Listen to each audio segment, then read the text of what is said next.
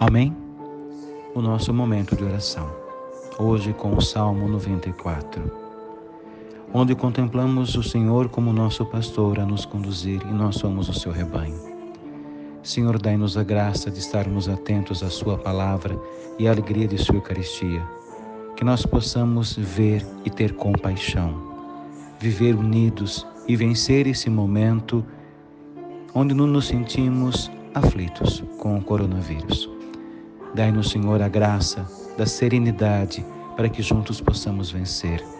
A alegria de caminharmos unidos como o Senhor nos pede e assim nos ajudarmos mutuamente no zelo, no cuidado, no amparo para com a vida. A todos, uma boa oração.